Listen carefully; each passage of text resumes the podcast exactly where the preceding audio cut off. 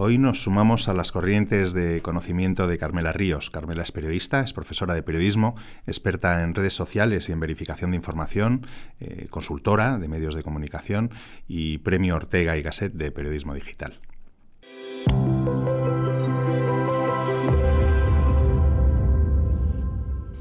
¿Qué tal, Carmela?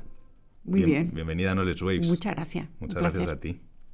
Eh, ¿A qué atribuyes este desapego paulatino que se está produciendo entre la sociedad y el periodismo, eh, según revelan eh, los estudios de confianza más relevantes? Bueno, yo creo que habría varias causas que analizar, pero yo me detendría en dos. La primera es que yo pienso que los medios a veces hablamos de cosas que a las personas no les interesan porque básicamente no están en su vida. Digamos que hay un apego excesivo en España a la comunicación o al periodismo político eh, que ocupa una gran parte de los informativos de tele y de radio y las tertulias y, también en la prensa escrita y los medios digitales. Y realmente cuando vas a la calle y te encuentras con la vida real, no encuentras a las personas tan pendientes de la eh, historia de los políticos, ¿no? de la vida política. Eso por un lado. Y hay otro ejemplo. El por ejemplo, yo siempre pienso en la tecnología, cómo en España se ha hecho una disgregación de la información sobre la tecnología y la información sociedad, de sociedad. Y yo creo que hay un híbrido entre la forma en que la tecnología ha afectado a la vida social, entendida en el sentido más amplio, y ese, ese, nuevo perfil, digamos, de, de, sección periodística, que sería la tecnología en la sociedad, no se ha tratado, o sea, se han tratado como dos fenómenos propios. Y yo creo que eso ha tenido por, consecuencia que las personas han visto que mucho de lo que publican los medios no les hace su vida más útil o no les informa mm. realmente de lo que ellos necesitan saber. Y después hay otro segundo fenómeno, pues yo creo que bueno, es un poco extrapolable, que es el tema de eh, la ideologización de los medios, es decir, de los medios trinchera. Eh, no, hemos caminado en el buen sentido en ese, en ese, en ese camino, ¿no? en ese ámbito. Y yo creo que eso también ha producido una gran desafección de, una parte de, de, los espectadores o de los lectores. ¿no? ¿Crees que la polarización política y la desinformación le están afectando también a los medios? Sin duda, sin duda. O sea, yo creo que hay, una, hay un fenómeno que es eh, externo a todo esto, que es la aparición de, yo siempre digo que el 2000, 11 y 2012 son fechas muy importantes porque sucedió algo en esos momentos que, ha tenido un impacto muy grande, que fue eh, la aparición del botón del retweet y, la botón, y el botón de compartir de Facebook, eh, que básicamente ilustra muy bien lo que es la desintermediación, es decir, el hecho de que eh, entre los espectadores y los medios antes no hubiera nadie y que ahora sí. De, de, hecho, ahora las personas tienen la posibilidad de difundir, o sea, una persona con una cuenta de Twitter o con, una, con un botón de compartir tiene la posibilidad de hacer de difundir un contenido, sea cual sea este, sea cierto o no cierto, informativo o no informativo. Y eso cambia todo, cambia todas las reglas del juego. ¿no? Y, bueno, digamos que uno de los eh, efectos perniciosos de, esta desintermediación ¿no? o de la aparición de estos, de estos botones ¿no? de compartir ha sido que eh, eh, circula muchísimo más desinformación, porque ahora los medios no tienen la, única potestad. Y, quien ha querido utilizar esto como una forma de, de contienda política o de forma de hacer política ha conseguido muy buenos frutos, tanto en España como en otros sitios, que es eh, la de, conseguir que, bueno, que circule por la red lo que mejor circula, que son pues, todos los contenidos con un contenido emocional grande, que es lo que le da o lo que le confiere un, aspecto de potencialmente muy viral, y, a partir de ahí, pues todo lo que hemos visto. Después, bueno, entran en juego otros fenómenos importantes como los canales de mensajería, WhatsApp, sobre todo en España, que se ha convertido un poco en el caudal de información de proximidad para eh, una gran parte de la población y el gran vehículo de la desinformación. El gran vehículo, claro. Exactamente, contra que es muy Porque difícil. Además recibes de gente de confianza mensajes de información y ahí no dudas, ¿no? Y también entran en juego los bots, ¿no? Porque sí, hablas de las personas que empiezan a retuitear, pero es que cada vez más hay cuentas es que el fenómeno de la desinformación y de la polarización que van de la mano es muy complejo y que incluye muchos actores. Incluso tú puedes ser un actor sin darte cuenta. No sé si, si, piensas en tu propia experiencia con los WhatsApp de familiares o de amigos, donde de repente mm. aparece o aterriza eh, un contenido, un vídeo eh, del que tú dudas y bueno, y haces una pequeña verificación y resulta que el vídeo no es de verdad, ¿no? Pero, pero cuando quieres darte cuenta o cuando quieras avisar, sin molestar, porque también muchas veces cuando verificas alguien a un afecto, a algún amigo, pues en un momento dado se puede producir una situación un poco difícil, ¿no?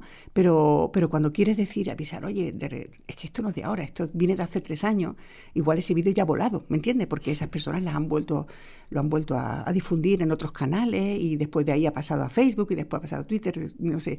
Este, eh, hay un potencial de viralización muy, muy grande, ¿no? Con lo cual tú puedes ser un, no sé decirte un troll, pero tú puedes ser un sujeto activo de la desinformación quizás sin darte cuenta. Y de hecho yo creo que eh, las, las personas no formadas, que son casi todas, o las personas no conscientes de que el ecosistema se ha viciado, son uno de los grandes actores imprescindibles para comprender cómo la desinformación impacta en España a este nivel.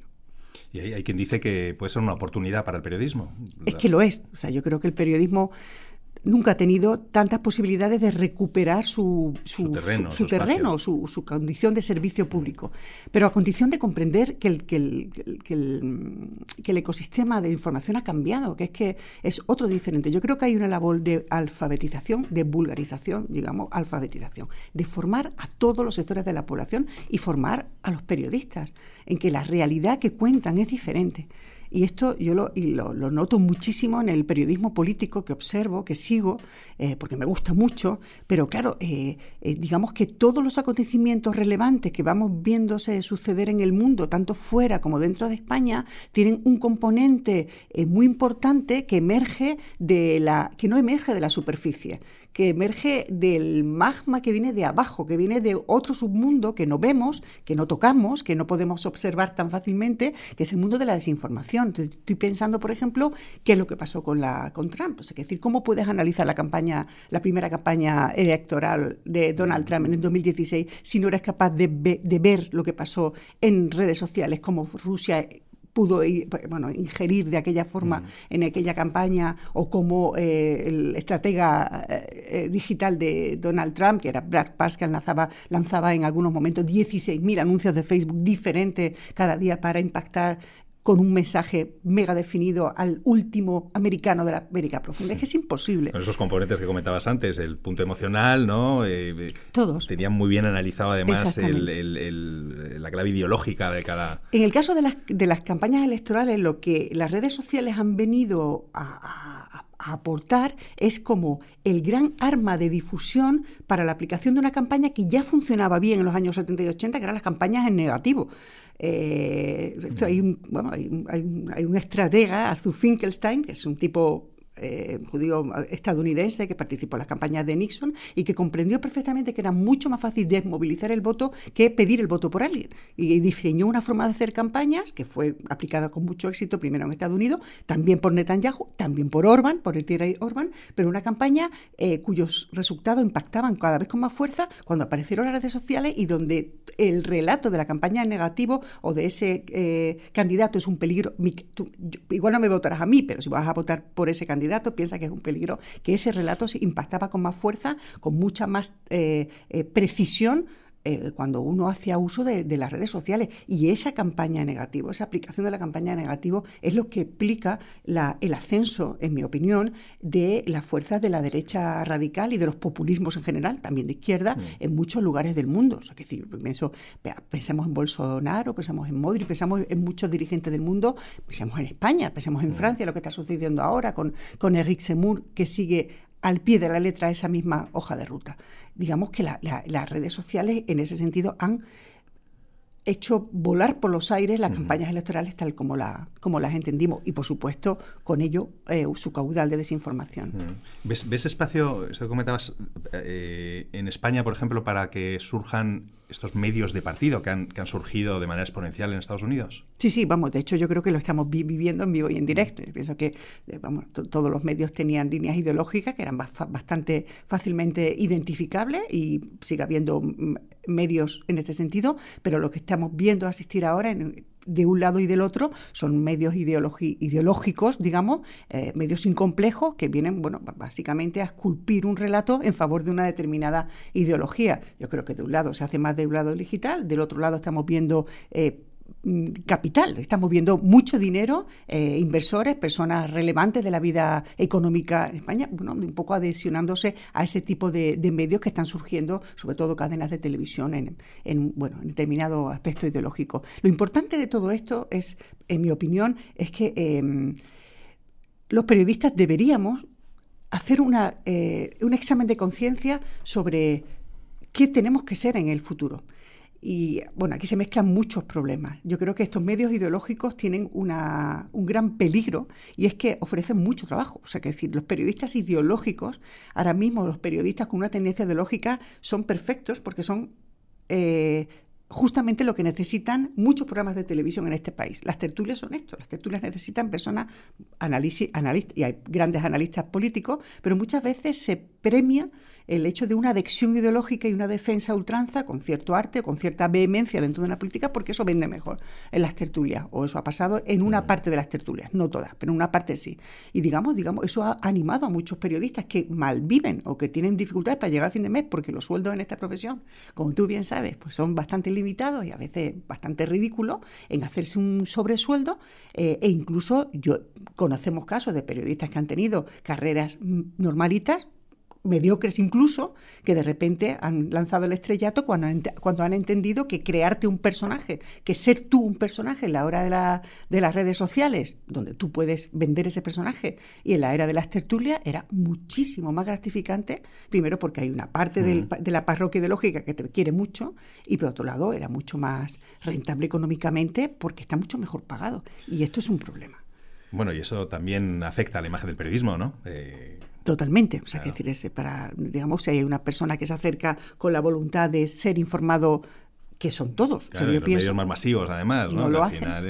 Y después hay otra parte hay, otra cosa que a mí me preocupa, y en esto siempre suelo, ser muy crítica. A mí me gusta mucho el periodismo político, pero a veces cuando veo lo que sucede, lo que ha sucedido en España con toda la crisis, por ejemplo, este tema de casado y, bueno, eh, y con esa manifestación en Génova, que es un punto de inflexión y que, es que eh, mm, en el periodismo político también impacta toda la estrategia que en redes sociales se está haciendo por parte de partidos, candidatos y medios ideológicos afines. Y digamos, eh, eso acaba eh, impactando de tal forma que es imposible entender la realidad política si uno no mira dentro de las redes. Con lo cual yo siempre reivindico la necesidad de redefinir el contorno de la profesión del periodista político que necesita ahora integrar herramientas de observación, necesita algo de tecnología y algo de aprendizaje de herramientas de observación en redes sociales para poder aportar contexto completo a lo que va a vivir o a lo que ve eh, en una sede, en una calle, en, el en un resultado electoral. Y eh, yo creo que esto lo han entendido muy bien, sobre todo los países donde primero impactó la desinformación. En este sentido, eh, Inglaterra, Estados Unidos y Francia. Brexit, Trump y la primera campaña de Macron, donde Rusia intentó un ejercicio de injerencia exactamente similar, o muy similar, muy parecido al, que hizo en, Estados Unidos, eh, hackeando cuentas del equipo de Macron, lanzando bulos de todo tipo a través de, las redes sociales. Y eso en un momento dado eh, alarmó, como alarmó a los periodistas británicos y a los periodistas americanos, de que necesitaban eh, saber qué es lo que estaba ocurriendo. O sea, que yo recuerdo, yo, yo lo llamo los acontecimientos champiñón. Cuando un acontecimiento surge de repente y todo el mundo se queda un poco desconcertado pensando, pues esto no lo hemos visto venir, eso significa que no hemos estado mirando a donde teníamos que estar mirando. Y yo creo que en, esa, en ese ejercicio de responsabilidad, los eh, británicos sobre todo, los anglosajones y los americanos también, crearon un perfil nuevo de periodista, que es un periodista que conoce el contexto político, eh, pero conoce también las herramientas que le permite observar la desinformación. Ellos le llaman Disinformation Politics, y bueno, y es un perfil valiosísimo. O sea, yo diría casi que es un perfil imprescindible. Eh, para entender lo que sucede en toda su amplitud, en todo en el contexto. Eh, y hay que hacerlo. O sea, hay que formarse, hay que formarlos para atender a la nueva realidad que nos impacta cada día de nuestra vida, porque esto está sucediendo permanentemente ahora, ¿no? es decir, es que antes, bueno, hablábamos un día de la campaña de Trump, en el 2017 Macron, después la segunda campaña de, Donald Trump, con aquellos llamamientos a, no votar por correo, todos estos bulos que además son divertidos, porque si, observas las campañas, ves que el bulo de no votes por correo, el voto por correo no es seguro, se repite en la campaña de las elecciones catalanas, se repite en las elecciones madrileñas, van de un lado para el otro, ya son como una hoja de ruta. Es este tema. Entonces, Bien sistematizado.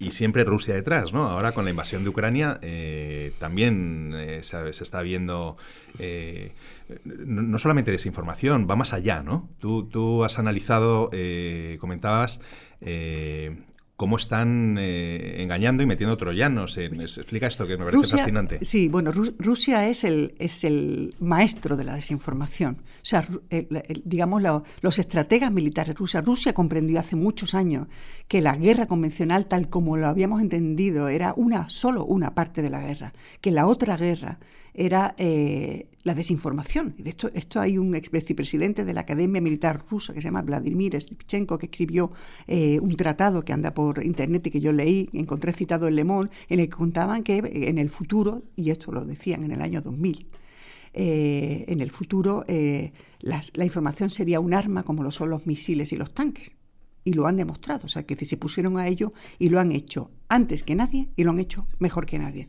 Entonces, dos ejemplos podemos poner. O el último, vamos a poner el ejemplo de Ucrania, que estamos viviendo estos días. hemos visto como, por ejemplo, los, eh, los eh, mm, miembros del, del, del servicio de Internet, digamos, ¿no?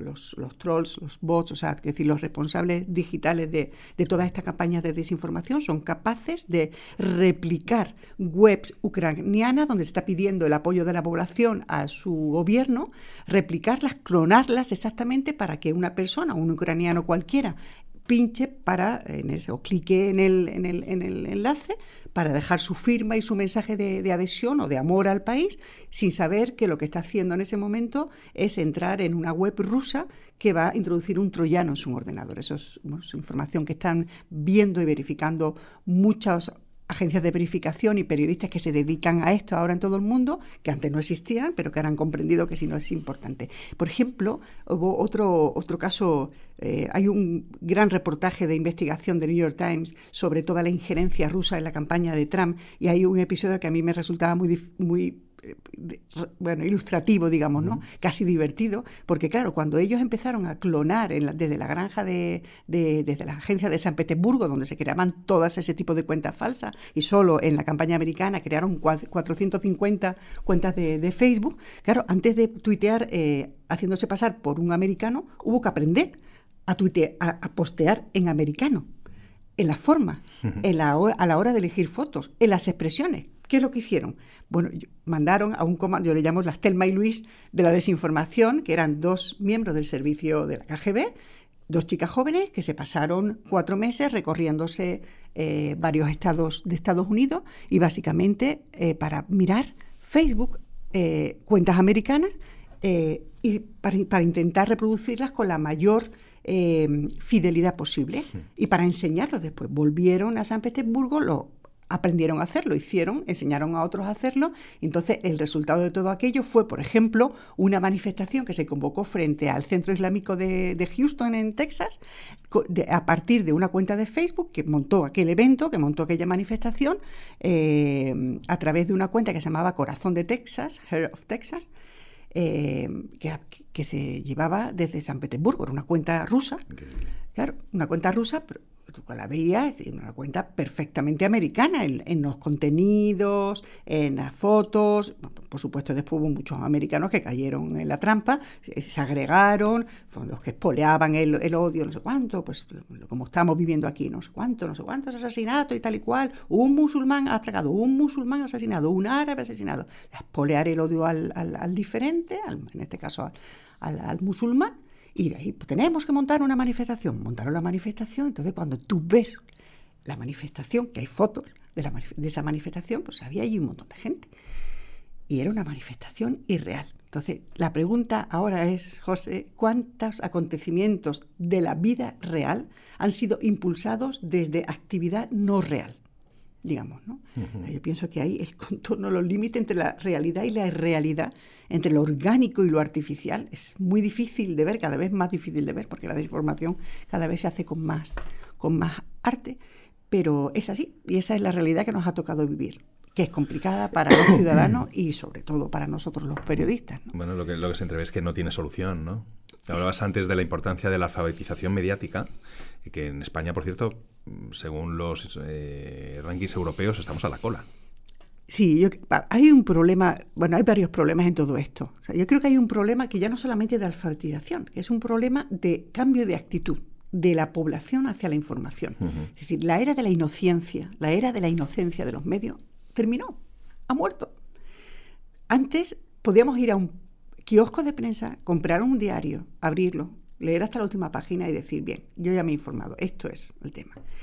Esto ha acabado, primero porque eh, la, información nos llega por millones de canales y muchos de ellos son interesados. Eh, pero si tú no cambias la actitud con la que tú ibas al kiosco dispuesto a creer todo lo que ibas a haber publicado, tienes la guerra perdida, porque una parte con seguridad, una parte de la información que vas a consumir hoy o que vas a ver hoy es falsa. Entonces, lo que necesitamos es cambiar, es hacer a las personas más desconfiadas. Es terrible decir esto, pero es que necesitamos una desconfianza inicial cuando alguien recibe un WhatsApp, cuando alguien ve una foto, cuando ve un vídeo. Casi te diría, por eso te decía, es el momento de que los periodistas y que los medios, grandes medios, recuperen su, su, condición de, de, de, fuente fiable. O sea, cuando yo leo lo que dice eh, un periódico como, como Le Monde, es que yo me creo lo que dice Le Monde. Claro. Y con el resto, aplicar la duda. Exactamente. Y cuando a mí me llega un WhatsApp, yo por sistema no me lo creo, nunca me lo creo. ¿Qué es lo que hago? No, pero primero no es que me lo, no me lo creo, digo, pues lo pongo en veremos y lo que hago es que lo verifico. Y hay formas facilísimas de verificar. Recuerdo la barra de Google, o sea, decir, meter un titular en la barra de Google es una forma de saber si este titular ha sido replicado o si ya ha sido verificado por un organismo o resulta que te lo encuentras en 500 sitios diferentes, entre ellos canales de Reddit, en cuentas de Instagram raras y tal. Empiezas a pensar, oye, bueno, pues yo aspiraría a inocular esta, este, esta actitud inicial. Eso por un lado.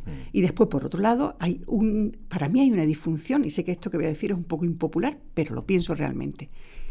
La verificación no puede quedar en manos de entidades independientes, con el amor, respeto y admiración absoluta que le tengo a Maldita, a Neutral, que han sido las, los dos grandes trenes de los que ha partido la verificación en España. Colaboro con ellos, doy clases en, en sus másteres de periodismo y, y, sin ellos, es, bueno, nada de lo, mucho de lo que hemos visto en España hubiera sido posible explicar, digamos, ¿no? Pero necesitamos que todas las redacciones interioricen que necesitan herramientas de verificación propias. Casi te diría que necesitamos que cada periodista sea un verificador. O sea, es muy difícil acudir al periodismo ahora mismo sin tener una cuenta de Twitter, pero no para publicar, sino para escuchar lo que está mm. pasando. Pues que esa es la obligación del periodista. Exactamente. Por otro lado, ¿no? Es que este, pero han cambiado las herramientas, eso es. pero, pero, siempre ha sido necesario. Eso es. Pero ya te diría, no, no, solamente para poder publicar en un momento dado, tú puedes hacer un análisis o, una, o meditar, reflexionar mm. sobre qué puedes hacer tú en Twitter, qué podrías aportar. Pero sobre todo porque eh, Twitter es una herramienta indispensable para entender la comunicación en todos los niveles políticos. Estoy pensando ahora mismo, eh, yo que sé, pues estamos viendo en toda la crisis ucraniana, ucraniana ¿no? En Ucrania, estamos viendo que las primeras tomas de posición de los gobiernos se hacen en Twitter. Estoy pensando, por ejemplo, en una imagen que he visto que es una imagen insólita del Consejo de Defensa eh, del gobierno francés, que es un Consejo de Ministros restringido, que nunca se ha publicitado. O sea, se publicitaba la convocatoria, pero nunca se, se difundían imágenes. Esas imágenes estaban en Twitter, porque el gobierno francés necesitaba ejercer la comunicación política de otra forma. Era un mensaje también pasar en Rusia, decir, no estamos tomando esto en serio, estamos reuniéndonos cada país, hay, hay reuniones diferentes y tal. Era, es, es un instrumento de comunicación política. Escuchar es importantísimo, pero de la misma forma que lo hacemos en, Twitter, necesitamos hacerlo en las otras redes, en, Instagram, en TikTok, en Snapchat. Estoy pensando, por ejemplo, Snapchat, que tiene, es una red que tiene una cierta capacidad de, y penetración en, lugares como Ucrania. Por ejemplo, mirar hoy lo que llaman el Snap Maps de Snapchat, que te permite situar mirar o buscar exactamente todos los snaps que estaban saliendo de un, de un país o de una ciudad o de una localización determinada, bueno, pues es, digamos que es, una fuente de contenido de los propios ciudadanos, ¿eh? cómo están viviendo los ciudadanos una, una, situación, el inicio del bombardeo, el inicio de las hostilidades rusas en Ucrania. Eso tiene un referente y tiene un caudal que sale de allí. Y después hay otra, otra reflexión sobre el periodismo y las redes en este sentido. ¿Cómo va a ser un periodista o cómo puede ser un medio, un medio de relevancia si hay una parte de la población que queda fuera de sus eh, eh, que queda fuera de su radar porque no atienden a sus necesidades informativas. Y yo pienso que en esto en España llevamos un retraso muy grande en la adaptación de formatos periodísticos a plataformas digitales para gente más joven y no solo para hacer memes y no solo para hacer eh, vídeos de TikTok. Hay muchos medios en el mundo, anglosajones, franceses, haciendo muy buen contenido periodístico en Reels, en en Snaps, en TikTok, en Stories. Sí, sí, la gran carencia y la gran preocupación de los medios. Entonces, pero mm. esto es una, en España es una necesidad histórica. Yo recuerdo haber visitado hace cinco años eh, la redacción de Le Monde, por ejemplo, que es un periódico que yo admiro mucho por muchas razones. El periódico que leía cuando fui corresponsal mucho tiempo, y el periódico de referencia que leía a veces me costaba porque era muy denso, con unos artículos a veces muy sesudos, pero bueno, digamos que era parte del máster de periodismo que hacen uno cuando es corresponsal. Pero claro, me maravilla ver que tiene un canal de Snapchat que hay donde hay dos millones de personas Dos millones de suscriptores en un canal de Snapchat. yo me fui hace varios años, como cinco o seis años, no recuerdo cuándo fue, 16 creo fue, me fui a verles. Y, tal, conocí a un amiguete de allí de Le Monde, oye, ¿me, invitas a visitar la redacción? Y entonces fui y me encontré una cosa maravillosa, porque, claro, es la redacción de Le Monde, el edificio es fantástico. Y, la redacción tiene pues eh, una sección de política, tiene la sección de diseño, las páginas del periódico en papel del día siguiente estaban colgados en una especie de cuerda atados a la antigua usanza y en mitad de, aquel templo del periodismo más clásico, una pecera. Y dentro de la pecera, 10 personas con un cartel que ponía The Snapchat Team. y eran periodistas, videógrafos, editores gráficos, haciendo maravilloso contenido periodístico para un canal de Snapchat, que ya entonces tenía un millón, ahora tiene dos millones trescientos mil creo que son, eh, con lo cual, el acercamiento que Le Monde hizo hacia un público joven, que ya identifican a Le Monde como su marca periodística, hace 10 años, hace 6 años, tendrían, eh, muchos de sus suscriptores tendrían 20 años. Hoy tienen 26. E igual ahora ya no son suscriptores del canal de Snapchat, ahora ya son suscriptores digitales. Claro. Porque, garantizar, garantizar el futuro de Exactamente. no solamente eso, es generar una parte del negocio. Porque lo que, lo que ellos hacían, ¿eh? lo que hacen todavía, es eh, trabajar paralelamente con los departamentos de publicidad para generar formatos publicitarios, de las cual, por lo cual, de las 10 pantallas del Snapchat de Le Monde, que ahora ha cambiado el formato, tres eran publicidad. Tres eran publicidad. Y alguna de ellas era branded content. Claro. Eso quiere decir que eh, había una fuente de ingresos, o sea, que yo se financiaba solo. Entonces, cuando tú te ibas a mirar eh, las, tarifas publicitarias de Le Monde, veías en todas las plataformas y ahí estaba Snapchat también, pues sabía exactamente lo que... Esto lo hizo Pagimatch, por ejemplo, muy bien. Eh, también en esa, en esa misma época yo recuerdo un contenido que era muy bueno eh, patrocinado por Longines en, en, el canal de Snapchat de Pagin Match. Pagin Match, que todo el mundo tiene en la cabeza como una revista viejuna eh, que ponía eh, reportajes de las estrellas de la época. Bueno, pues también es una revista de mucho fotoperiodismo, pero es verdad que una revista que ha tenido muchas horas brillantes, sobre todo en papel, y lo sigue teniendo. Pero claro, pero paralelamente a eso, tenía un canal de Snapchat y hubo cuatro o cinco personas, entre ellos la subdirectora, que era una amiga mía, que es muy gracioso porque esta, esta chica la que, de la que yo hablo viene de, un viene de una de las grandes agencias de fotoperiodismo, eh, como era Gamma. Entonces, en Gamma, claro, Gamma vendía foto, era una agencia fotoperiodista y vendía mucho people, una persona que tiene una, un perfil muy híbrido entre el negocio y el criterio periodístico. Y ella fue a Match y fue la que impulsó el canal de Snapchat. ¿Qué pasó? Bueno, pues que, que encontrabas en ese canal cosas fantásticas. Por ejemplo, a Longines patrocinando la historia del mejor junior del tenis. Eh, eh, del tenis francés. Y era una cosa que patrocinaba Roland Garros y Longines, dentro del canal de Paris Pero esto hace seis años. Entonces, cuando yo veo ahora todavía las revistas de marketing digital en España contando de el branded content se consolida, ¿cómo? Pues, pues, y no se consolida, pues ya tendría que estar mega consolidada porque ha sido una de las, de las, de las formas de, monetización en otros entornos que no eran, que no eran los clásicos, ¿no? Y bueno, eh, los medios desde luego eh, han aprovechado las redes sociales para amplificar su audiencia, llegar a nuevos públicos. Pero ahí lo, que no han conseguido, lo que no han logrado, o pocos han logrado, es, realmente mm, monetizarlo como ellos esperaban, ¿no? Hay una relación un poco desigual, ¿no? Entre los medios y las grandes plataformas.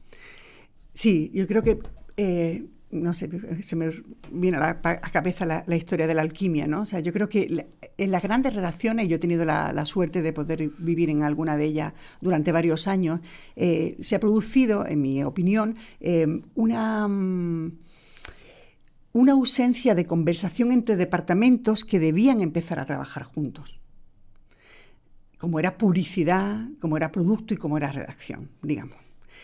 Y yo creo que casos como The New York Times, Washington Post, Time, BBC, Le Monde, estoy pensando, son claros ejemplos de que la apuesta por el periodismo más riguroso eh, no está reñido con la apuesta por la diversidad de los formatos, la diversidad de los lenguajes y la exploración de otras formas de financiación, en las cuales los formatos publicitarios son solo una parte. Yo pienso que hay una falta de gimnasia, un concepto que me gusta mucho, que siempre se lo digo a los alumnos en clase, gimnasia narrativa. La gimnasia narrativa es esencial, que es esta, esta necesidad de reflexionar para saber exactamente cómo contar algo, en qué lenguaje, en qué plataforma, y ya te diría, ¿y en qué entorno de monetización, digamos? ¿no? Y yo creo que esta es una necesidad súper importante de decir ¿cómo, podemos aplicar el periodismo, en qué lenguaje, en qué formato y, y, cómo podemos hacerlo en otras plataformas. No ha habido, esta, yo creo que ha habido una, una mm, un temor por parte de, de, la, de, la, empresa periodística de que aquello quedara muy contaminado. Y después yo pienso que en este sentido, y estamos viendo proyectos eh, bastante importantes, ¿no? evidentemente los modelos, el modelo de pago es una de las soluciones y hay modelos exitosos, estamos viendo, ¿no? Y evidentemente yo creo que debe ser la principal, casi te diría, eh, y es ¿no? la principal fuente de financiación. Pero hay otras. Hay eventos, hay cursos de periodismo. Le Monde eh, organiza cursos de periodismo básicamente, permanentemente. Eh, hemos visto hacer, por ejemplo, al diario Le Figaro estos cruceros, ¿no? Cruceros, eh, cruceros temáticos, temáticos con periodistas de política, digamos, ¿no? cruceros bastante caros, por cierto. yo creo que hace falta un poco de em, imaginación a la hora de, mirar. Es muy fácil decirlo cuando uno no está en una empresa periodística y no tiene que ponerse a hacer los números. ¿no? Me ha parecido fascinante. Esta, esta semana leía el, caso de Gazeta Wywocka, el, este medio polaco que siempre ha sido muy innovador, pero ahora han hecho una cosa alucinante, que es eh, fomentar la participación de sus lectores, de la audiencia, en, en, el proyecto editorial. Y lo hacen eh, haciéndoles partícipes, bueno, más allá de las reuniones eh, en las que se comentan temas de, rabiosa actualidad y que, cuentan con, mucha, con mucho alcance, o, de reuniones con el editor eh, periódicas, les permiten introducirse en algo que hasta ahora era inconcebible, que es en el debate en la redacción donde se decide el enfoque de los y, los contenidos informativos que se van a, publicar. Participan en esto y además reciben la agenda informativa, la planificación de la agenda informativa. Algo impensable, ¿no? Hace algunos años. Y con esto han logrado alcanzar los 280.000 suscriptores. Superan al Boston Globe, al Global Mail, eh, a, los medios que están más... Es que es increíble. una forma, yo, tengo una experiencia parecida eh, que hicimos en el mundo y que fue el día, porque básicamente se trata de dialogar. es decir, es que eh, la, la idea es construir comunidades. Es decir, es saber que un lector no es una, persona que te paga y tú le vas lanzando cosas. Es decir, la informa esto se lo escuché a Samantha Batty, que era la directora de medios emergentes de CNN en Barcelona hace un montón de años, que decía, olvidaros de la comunicación emisor-receptor. Esto es un diálogo permanente entre, la, entre el emisor y el receptor. La información es circular. Y es exactamente eso. Entonces recuerdo esta exploración que me tiene, que la tengo en la cabeza desde que escuché a Samantha Barry, eh, recuerdo que bueno, intentaba aplicarla en el día a día. Y en el mundo llegó un día en el que pasó, eh, bueno, fue el día que llegó a la, que llegó a la redacción la foto del pequeño Ayán, aquel niño, ¿no os acordáis? Que murió en aquella playa, que aquella foto fue, era icónica, ¿no? Era una foto muy dura. Yo creo que ahora casi nos hemos acostumbrado, qué terrible, a ver esa foto. Pero en ese momento esa foto chocaba y llegaba al alma. y entonces en la redacción del mundo había bastante lío, porque todo el mundo veía que esa foto era muy importante. Y entonces pensé, ¿qué harán con esta foto? Bueno, yo estaba acudía a todas las reuniones de portada, era una persona más del staff. Y pregunté al jefe de fotografía, Carlos, ¿tú vas a llevar esta foto a la reunión de portada? me dijo, sí. Entonces le dije, bien, hablé con el director, que era David Jiménez en esa época, le dije, David, eh, ¿podemos dar en directo la, la parte de la reunión de portada en la que vamos a decidir qué foto se va a dar? Porque es un debate general, no es un debate periodístico, no es un debate de la redacción. Es un debate de la gente. Mucha gente habrá visto esa foto y se habrá quedado muy tocada. Yo creo que este es un debate que deberíamos compartir con la gente. Y me dijo él sí. Y dije, pues fenomenal, vamos a hacerlo. Entonces, bueno, preparamos un tema. Después, David me dijo después, posteriormente, que él pensaba que aquello estaba siendo grabado, no que se estaba dando en directo, pero no, se dio en directo y se grabó y después se hizo un vídeo que está en la red, si queréis consultarlo, está por allí. Y efectivamente, lo que, lo que dimos fue, metimos, una, metimos dos cámaras, hicimos un plano cenital y dimos aquella conversación y dimos en la que participaran varias personas y bueno, pues fue un éxito, mucha gente nos dio las gracias por, por abrir las ventanas de la redacción. A ver, hoy tenemos un quilombo aquí, por favor pasad y compartir esto con nosotros. fideliza una barbaridad, ¿no? es, dialogar. Para mí esto es el diálogo. Es mm. Este es el diálogo. yo creo que mm, mm, los lectores no quieren que los uses, quieren que les escuches, que dialogues con ellos, que les respeten en cierta forma. Yo recuerdo también la gestión de los errores, que esto había muchísimo, y en una redacción grande, bueno, como en todos lados, ¿no? Yo recuerdo, por ejemplo, una vez, bueno, que tuvimos allí una persona que estaba haciendo práctica y cogió una herramienta de publicación que era TweetDeck y publicó un tweet de prueba en la que ponía un texto absurdo que salió en una cuenta principal que tiene dos millones de personas o tres millones de personas. Entonces fue muy bonito porque el tweet generó una gran cantidad de mensajes de, como de, risa, o sea, como de, gracioso y tal. Y alguien lo borró. Alguien de, pues lo borró, borró el tweet del mundo. Entonces la gente, donde estaba, la gente que estaba riendo se, se enfadó, pero dijeron, oye, Claro, creamos una crisis de reputación donde no había. Es decir, en ese momento, si hubiéramos hecho un buen ejercicio de escucha, vamos al reino, vamos a hacer la continuación de este tuit, va a ser otro todavía más absurdo. Mm. Eso hubiera sido la, la, reacción si hubiéramos sabido escuchar mejor. Pero no lo hicimos, lo borramos, entonces al final tuvimos que pedir disculpas por decir, oye, perdona, disculpar por el tuit y disculpar por haberlo borrado sin haber dicho nada. Con lo cual, otra enseñanza, bueno, es, esa es la historia, esa para mí es la exploración. Los periodistas no hemos caído del pedestal, ya no, no hay pedestales, nos caímos del pedestal y tenemos que reconocer esa realidad. Eh, eh, tú como experta en nuevas narrativas, ¿qué, formatos eh, vislumbras como los, formatos con más futuro ahora mismo? Mira, me gustan, bueno, como, como buena consumidora, me gustan todos y los sigo todos. Ah, yo tengo particular debilidad porque vengo del periodismo y he hecho mucho periodismo móvil y espero volver a hacerlo en cuanto mi vida me lo permita. Eh, me gusta mucho eh, la experiencia de los relatos fragmentados. Es decir, esas personas, me gusta el relato en stories, me gustan mucho los relatos en los hilos de Twitter, que me parece que son una posibilidad, bueno, que encierran posibilidades infinitas, ¿no? Me gusta mucho ver como, por ejemplo, periodistas como Miquel Ayestarán, que es un gran corresponsal de guerra, sabe identificar exactamente el momento en el que va a un lugar y necesita en ese momento hacer un hilo para complementar una cobertura que, bueno, que desarrolla igual en el periódico, el correo, bien en la radio, colaborando con ETV, bueno, digamos, eso me gusta mucho. Evidentemente, los que están triunfando son el podcast y el documental. Pero, y, me encantan. Mi problema o mi miedo es que haya una burbuja. O sea, yo lo, veo, veo ahora tal cantidad de contenido audiovisual que pienso, no, no, no hay horas para ver tanto.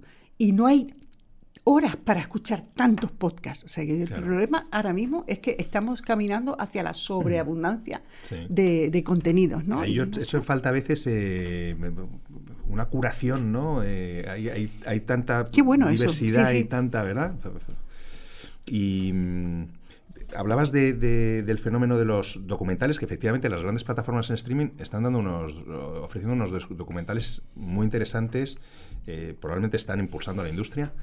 ¿Ves en el futuro eh, que la actualidad eh, vaya a entrar, vaya, la vayan a acaparar también estas grandes plataformas? Yo creo que están en ello. O sea, que yo creo que esto ya está pasando. Estaba pensando ahora mismo, estaba mirando a, el documental sobre el 11M que estrena Netflix estos días, que voy a ver enseguida. Hemos visto también el caso Nevenka, eh, lo mismo también. O sea, yo creo que eso, eso es ya una realidad. yo creo que es una buena traducción, una buena reformulación de la, del, del periodismo y del periodismo de largo aliento, el periodismo reposado. Y bueno, yo creo que ese es es una es, una, es un buen camino. Y un buen camino también para la profesión periodística, porque para la profesión periodística y para todos los perfiles más técnicos. De hecho, estaba pensando el otro día, leyendo en, no sé en qué medio francés, hay un problema en Francia porque empieza a haber una penuria de ciertos perfiles profesionales de, porque se está produciendo mucho vídeo y se está produciendo muchos cines. Y resulta que, bueno, faltan ayudantes de sonido, faltan ayudantes de realización, faltan grúas por ejemplo, ¿no? grúas para grabar, por ejemplo. Falta una gran parte del, del material. Y eso yo creo que ilustraba muy bien un poco la, el, momento en el que estamos viviendo. Si hay mercado para todos, si, hay, si, si todo ese material es rentable, eso no sé, es la pregunta que tendremos que resolvernos. En estas, en estas entrevistas solemos hablar mucho de, del propósito del propósito de las empresas, eh, hablamos mucho de sostenibilidad también. Nos interesa también mucho el, propósito personal. Tú, eh, durante esta época tan rara que hemos vivido, eh, que de repente hubo un parón en las dinámicas que nos permitieron de repente reflexionar un poco sobre dónde estábamos y hacia dónde íbamos, ¿cómo te afectó a ti este periodo? Bueno, yo venía también de una situación personal difícil anterior eh, que me había servido para cultirme. Yo, bueno, decir, siempre he intentado desarrollar algunas herramientas que me permitieran mantenerme con los pies en la tierra. Eh, bueno, hago bastante deporte, hago natación y hago meditación y bueno, digamos, todo ese caudal, digamos, toda esa inversión personal ha sido muy útil durante todo este tiempo. Evidentemente, cuando llega una situación como una pandemia, bueno, pues digamos que es obligado a hacerse una reflexión vital, ¿no? Eh, y a lo que me ha llevado es eh, a la necesidad de dos cosas. Primero, de relativizar en el día a día, y eso yo creo que lo hemos aprendido todo, y sobre todo la necesidad de un equilibrio. La necesidad de un equilibrio eh, en, nuestra vida. Y esto es muy fácil decirlo, es mucho más difícil hacerlo cuando tienes trabajo con muchos eh, elementos, con muchas horas y mucha disponibilidad. Pero, digamos, vivimos en un ambiente atosigante y sobredimensionado en todos los aspectos. La, la, oferta de contenidos es enorme, te provoca casi automáticamente una frustración porque no puedes leerlo todo, no puedo ver toda la serie, no puedo mirar todos los podcasts. Eh, digamos, eh, he aprendido a hacer clic y salirme de, todo, de todos esos entornos on para vivir offline una parte de mi vida. Eh, en la que no entra todo eso, en la que entra el deporte, en la que entra la conversación, en la que entra la meditación, en la que entran otro tipo de, de, elementos que son los que me permiten volver a ajustar. Eso, pero también la necesidad, yo no quiero quedarme viviendo en un mundo que no entiendo, la necesidad de observar. Yo creo que la gran enseñanza, sobre todo para mí, ha sido eh, equilibrio y observación observa el mundo en el que vives y, encuentra tu, sitio. Pero no, no te deje, o sea, la idea es, yo me quiero resistir a verme envuelta en esa vorágine, ¿no? Porque creo que, que, solo trae infelicidad. Y de hecho, si me permites una pequeña reflexión, y esta es la, tercera, la tercera conclusión, es que en la era de la desinformación además de mucho desorden, lo que he visto es mucha infelicidad en, los hogares. Es decir, eh, estos grupos de WhatsApp y todos estos mm, contenidos que enfadan tanto o que indignan tanto, al final han separado a mucha gente que antes tenía conversaciones políticas de una forma muy natural y que ha dejado de tenerlas porque algo ha subido de tono o personas que han sufrido una evolución en su pensamiento ideológico y necesitan sentirse más en el extremo o verbalizarlo de otra forma o defenderlo con más vehemencia, con, incluso con agresividad. Y yo lo que estoy viendo en este entorno de polarización es mucha gente muy enfadada y muy infeliz. Y entonces al mirarlo y verlo nacer dentro de las redes, eh, digamos que se me ha disparado la necesidad de protegerme contra el odio eh, y apostar por lo que realmente da fuerza a la vida y al mundo, que es el hecho de, trabajar con solidaridad, en unidad, amor. Para mí todos estos conceptos que parecen muy románticos son los que realmente sustentan el sentido de todo lo que, lo que tenemos que hacer en el, en el mundo. No significamos que seamos todos flower power, y tal, pero me parece que el amor, y, soy consciente y soy una beneficiaria de ello, te lo puedo asegurar, que el amor mueve montañas y que el odio nos hace esencialmente muy, muy infelices. ¿no? Qué bonita reflexión, Carmela. Pues un millón de gracias, ha sido un placer charlar contigo. Lo mismo te digo, gracias a ti.